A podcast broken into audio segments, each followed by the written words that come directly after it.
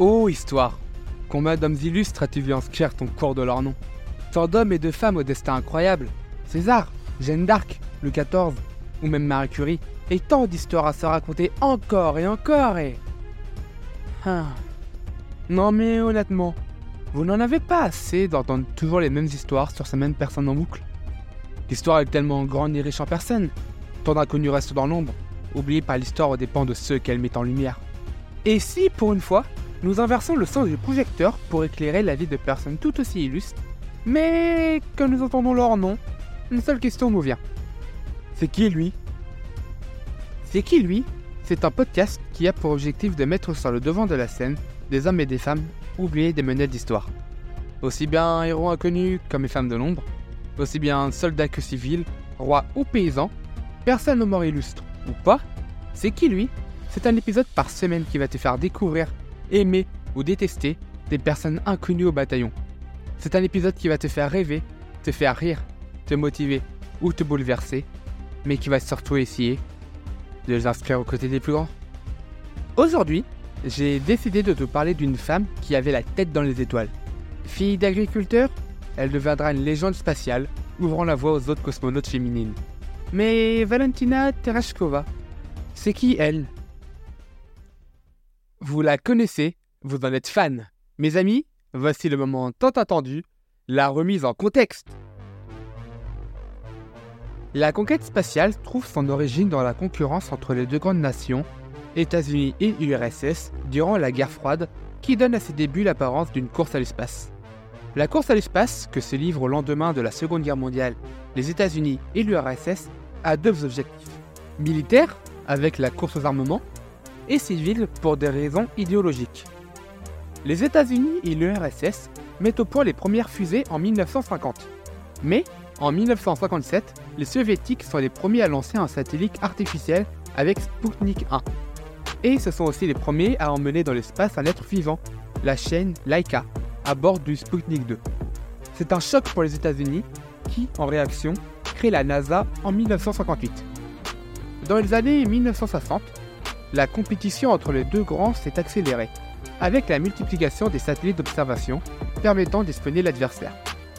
L'exploration du système solaire devient un nouvel enjeu. À partir de 1967, l'URSS lance le programme Vostok, qui aboutit en 1961 au premier vol habité avec... Attention, vous avez 5 secondes pour trouver la réponse.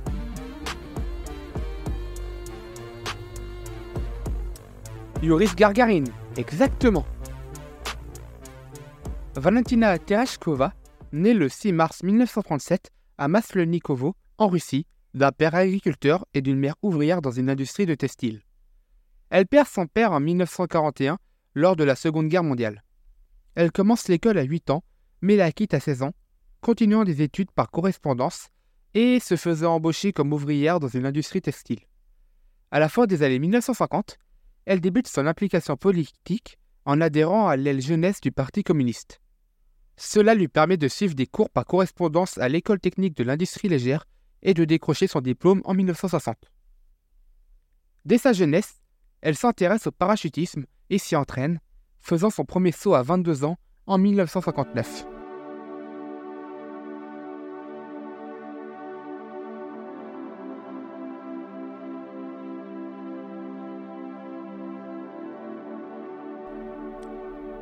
Valentina s'envole dans l'espace le 16 juin 1963 à 12h29 heure locale sous le nom de code radio de Chaika, ce qui signifie mouette en français. Le jour plus tôt, le cosmonaute Valéry Biskovski, nom de code Lasbred, soit Faucon en français, a été mis en orbite à bord de la capsule Vostok 5. Les deux vaisseaux se rapprochent suffisamment à chaque orbite pour communiquer entre eux. Ce qui fera dire à Valentina pendant le vol la mouette est en vue du faucon. Les autorités soviétiques diffusent rapidement un message de propagande vantant l'égalité entre les sexes dans le système socialiste. Valentina devient à 26 ans la première femme dans l'espace. En 70 heures et 41 minutes, elle effectue 48 orbites autour de la Terre. Malgré les nausées et l'inconfort qu'elle ressent pendant la majeure partie du voyage, elle tient un carnet de bord et prend des photos de l'horizon, qui seront ensuite utilisées pour identifier les couches d'aérosol dans l'atmosphère. Le 19 juin, au retour, Valentina s'éjecte comme prévu, se retrouvant au-dessus d'un lac. Elle parvient cependant à le survoler en parachute et atterrir sur la terre ferme. Tenue au secret, ce n'est que 30 ans plus tard qu'elle révélera un dysfonctionnement de son vaisseau. Pendant la phase de freinage, le vaisseau était orienté pour la montée et non pour la descente, ce qui l'éloignait progressivement de la Terre. Signalant l'erreur à l'équipe au sol, elle a pu recevoir un correctif et régler le problème. Après son vol, Valentina Tereshkova épouse le cosmonaute Adrian Nikolaev et reprend ses études. À ce jour, elle reste la plus jeune femme à avoir volé dans l'espace et la seule à avoir effectué un vol en solitaire.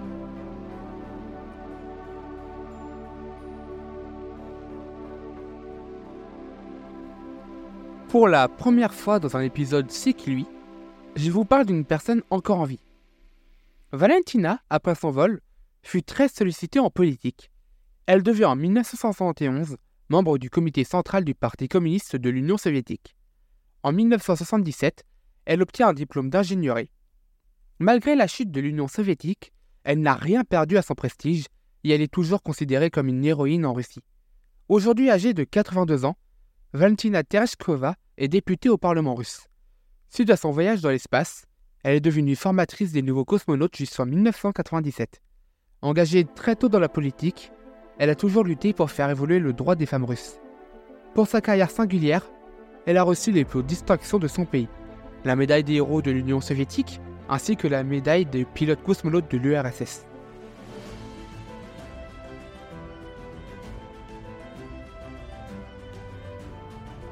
Voilà, maintenant tu connais la vie de Valentina Tereshkova, la première femme astronaute. J'espère que cet épisode t'a plu. Si tu n'as pas envie de passer à côté d'autres vies incroyables, je t'invite à t'abonner à mon podcast pour ne rater aucune sortie.